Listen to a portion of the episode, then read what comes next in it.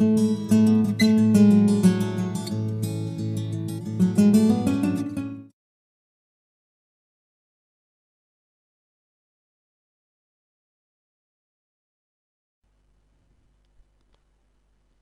el problema que vamos a resolver ahora es el apartado B del, del problema anterior.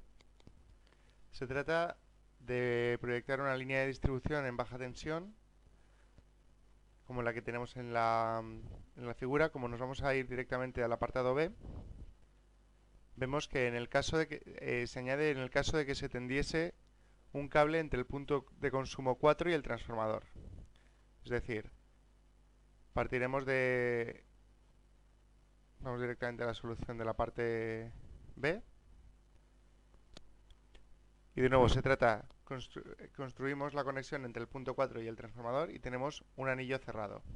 Nos pide que calculemos la sección recomendada y la caída máxima de tensión del sistema, considerando que todo el anillo tiene la misma sección.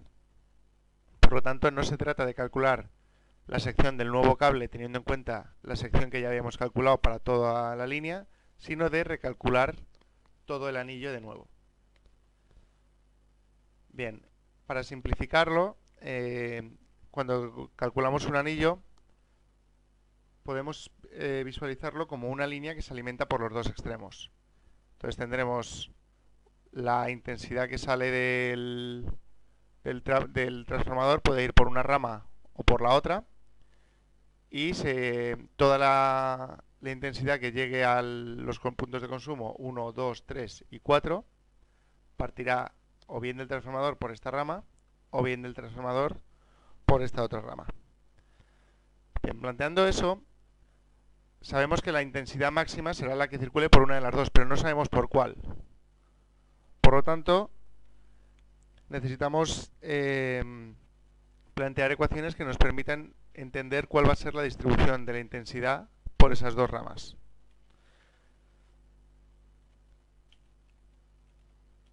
Llamaremos Ix a la intensidad que circula por el tramo 1 e Y sub a la intensidad que circula por el tramo 5.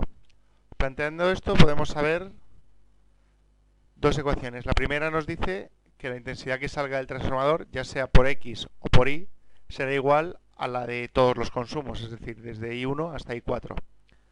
Bien, esa ecuación sería este de aquí, si me la copiamos directamente.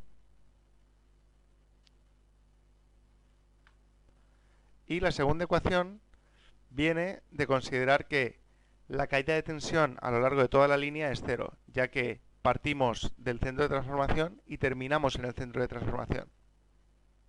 Entonces, eh, al ser el principio y el final el mismo punto, recorremos toda la malla y tendremos que llegar a una caída de tensión nula. Esa ecuación es la que copiamos ahora mismo.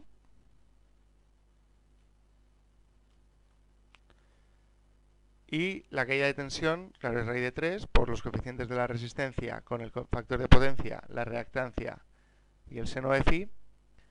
Y consideramos que en, este, en el tramo 1 circula la intensidad I sub x. En el tramo 2 circula la intensidad IX menos la I1 que sale por la primera rama. En el tramo 3 es la IX menos la 1 y la 2. En el tramo 4 tendremos la x menos la 1, la 2 y la 3. Y finalmente, en el último tramo, la intensidad circula, circulante será I sub i, tal cual la habíamos definido. Y como en la intensidad I la hemos definido desde el transformador hacia la línea, el, el valor que ponemos aquí es I sub i en negativo. Bien, de estas ecuaciones tenemos las incógnitas son I sub x e I sub i, y la resolución del sistema nos da el siguiente resultado.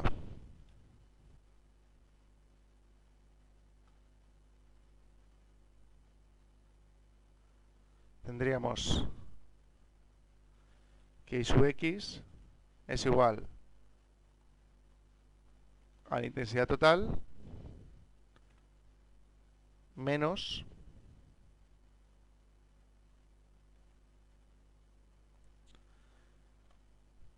y 1 por L1 más I2 por L2 más I3 por L3 más I4 por L4 más y está.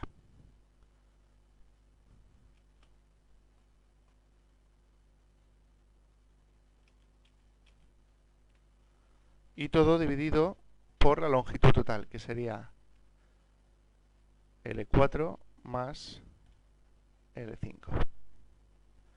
Merece la pena notar que cuando hablamos de I minúscula estamos hablando de la intensidad consumida en cada punto y cuando hablamos de L mayúscula, se trata de la distancia desde el punto de consumo hasta el origen, hasta el centro de transformación. En este caso, L4 más L5 correspondería a la L5 mayúscula. Sería la longitud total de la línea de todo el anillo. Bien. Como ya tenemos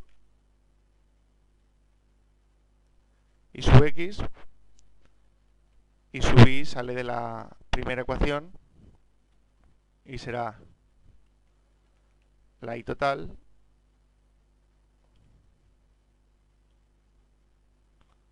menos i sub x.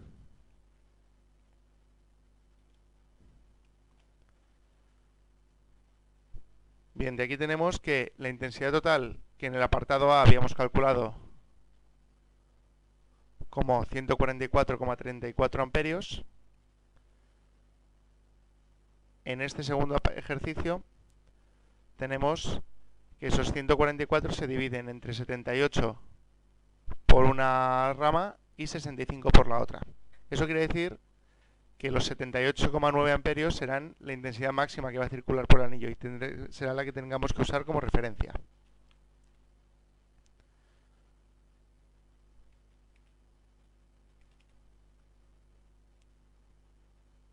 El siguiente paso será, como en el anterior, calcular los factores de corrección.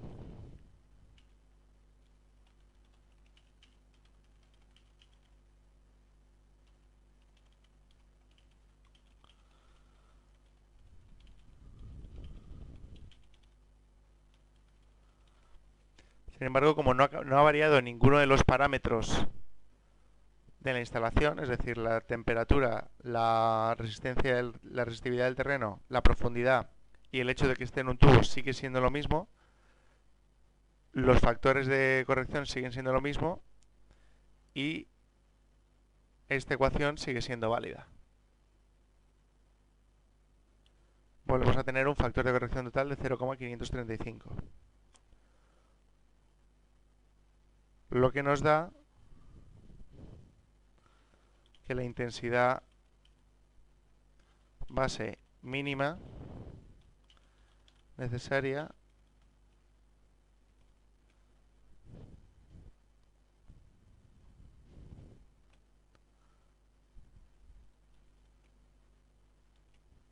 será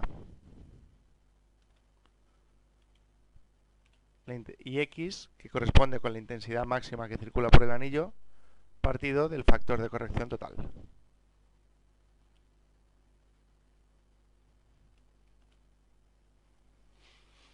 Es decir, necesitamos un cable que de base sea capaz, o en condiciones de los experimentos del proyecto tipo, sea capaz de soportar 147,42 amperios. Bien, pues si, si utilizamos ahora la tabla de intensidades máximas admisibles, el proyecto tipo de Iberdrola.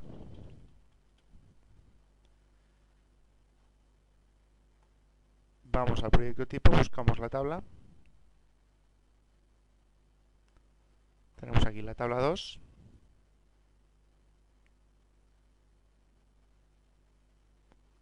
La recortamos y seguimos en tubular soterrada. Necesitamos que al menos sean 147 y por tanto nos quedamos con los 175.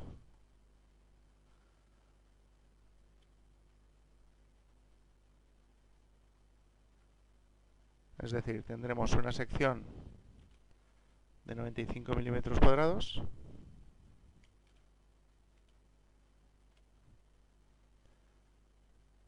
y una intensidad base de 175 amperios. Bien, pues podemos comprobar ahora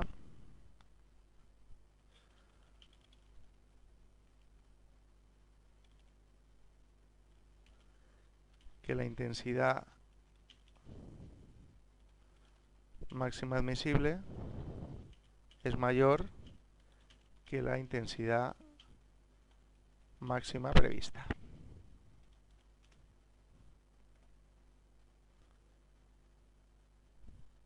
De esta manera, la I admisible es igual a la intensidad base por el factor de corrección y da 93 que es mayor que los 78,9 amperios que circularán por IX.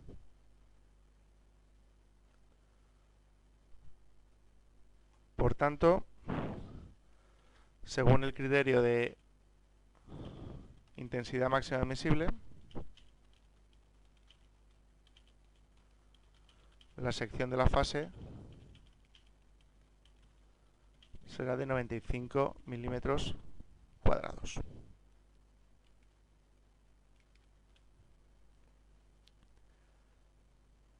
En cualquier caso tenemos que comprobar el criterio de caída de tensión.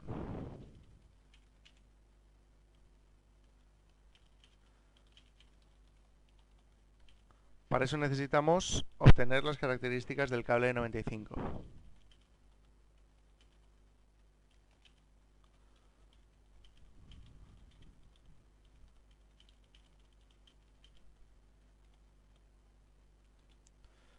Las podemos obtener del proyecto tipo.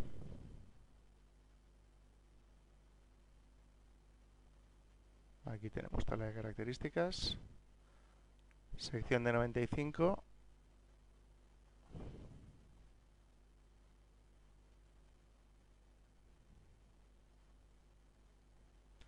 Por lo tanto tenemos una R de 0,320 ohmios por kilómetro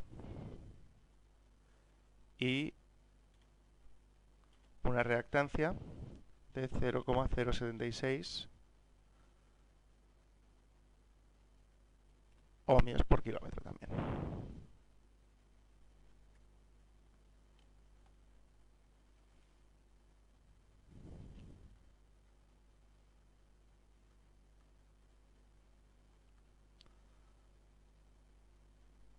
Una vez que sabemos las características del cable, calculamos la caída de tensión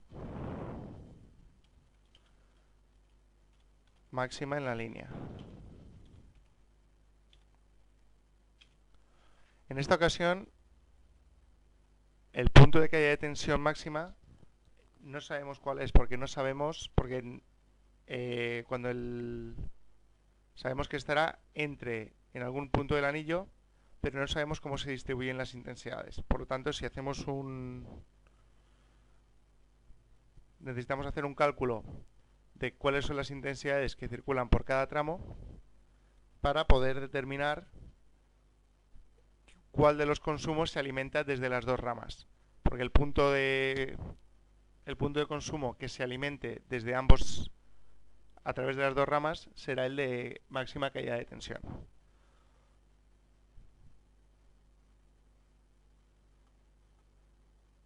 Bien, aclaramos esto.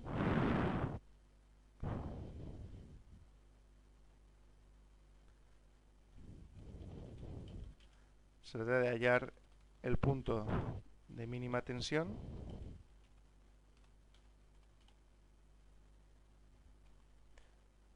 y para eso vamos a calcular la intensidad que circula por cada tramo. Tenemos que la intensidad que circula por el tramo 1 será igual a I sub X la intensidad que circula por el tramo 2 será igual a I sub X menos I sub 1. Continuamos. La intensidad que circula por el tramo 3 será I sub X o bueno, directamente I sub 2 menos I sub 3. Perdón, I sub 2.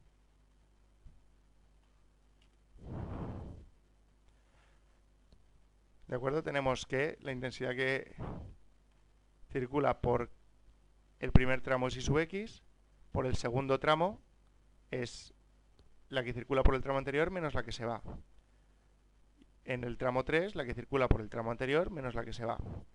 Hasta que hemos llegado a un punto en el que nos aparece un resultado negativo. ¿Eso qué quiere decir? Quiere decir que por el tramo 3 en realidad la intensidad está circulando en el otro sentido. Quiere decir que está recibiendo la intensidad desde la otra rama. Por lo tanto, tendríamos que empezar a calcular la rama contraria. Y sub 5 será igual ahí subí.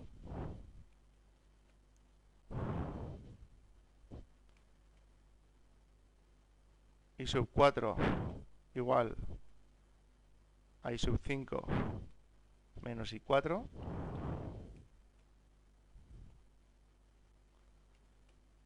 Y i sub 3 y 4 menos i3.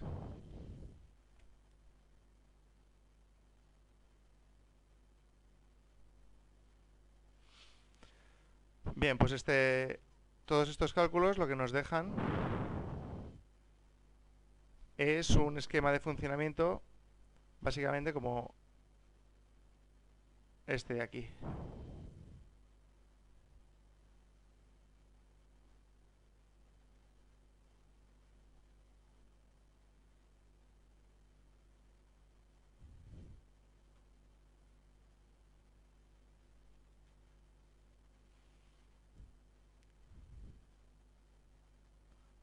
Aquí, en el que tenemos que I sub 1 e I sub 2 circulan en el sentido hacia la derecha, I sub 3, 4 y 5 circulan hacia la izquierda, y tendremos que el punto 2 es el punto de mínima tensión. ¿Por qué? Porque la tensión, siguiendo la intensidad, desde el centro de transformación, por aquí, baja tensión, baja tensión, y como aquí vamos en contra de la intensidad, sube, sube y sube para terminar en el mismo punto que al principio. Bien, pues sabiendo del gráfico anterior que el punto de mínima tensión es 2,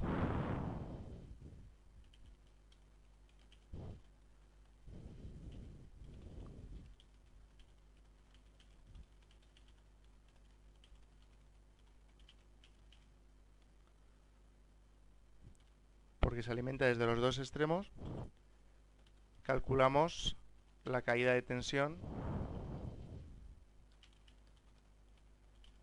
entre el centro de transformación y el punto 2. Por ejemplo, lo hacemos desde el primer... siguiendo la rama del tramo 1 y el tramo 2. La caída de tensión será raíz de 3 por r por el coseno de phi más x por el seno de phi por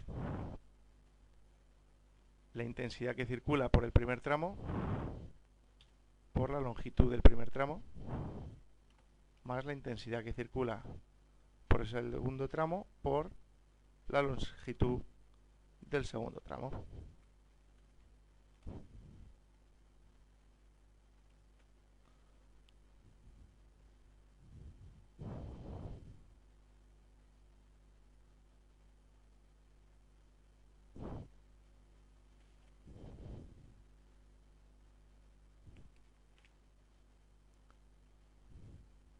Tenemos un cálculo de caída de tensión de 1,066 voltios, que equivale a una caída de tensión en porcentaje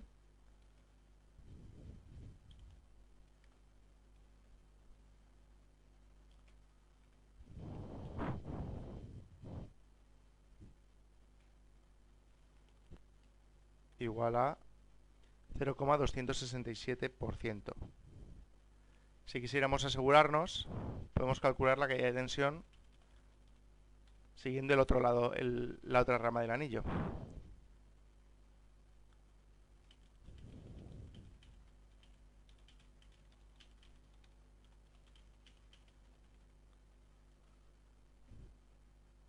De ese modo tendríamos delta de v es de nuevo raíz de 3 por r por el coseno de phi más x por el seno de phi por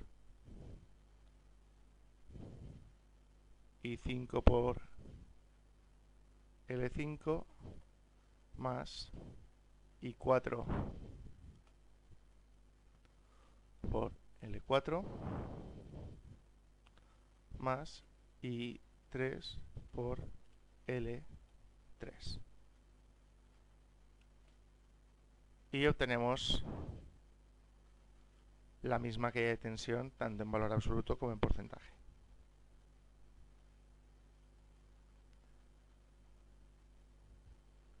El tipo de cables los podemos obtener del proyecto tipo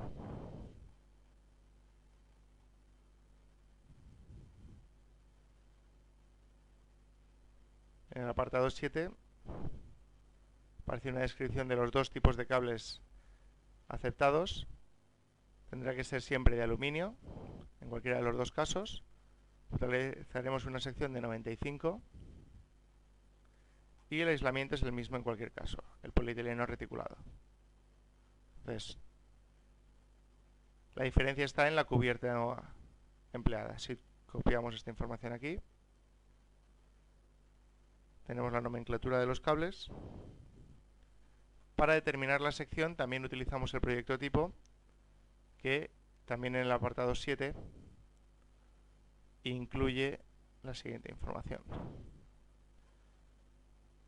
Para la sección de 95 milímetros cuadrados utilizaremos como neutro la sección de 50.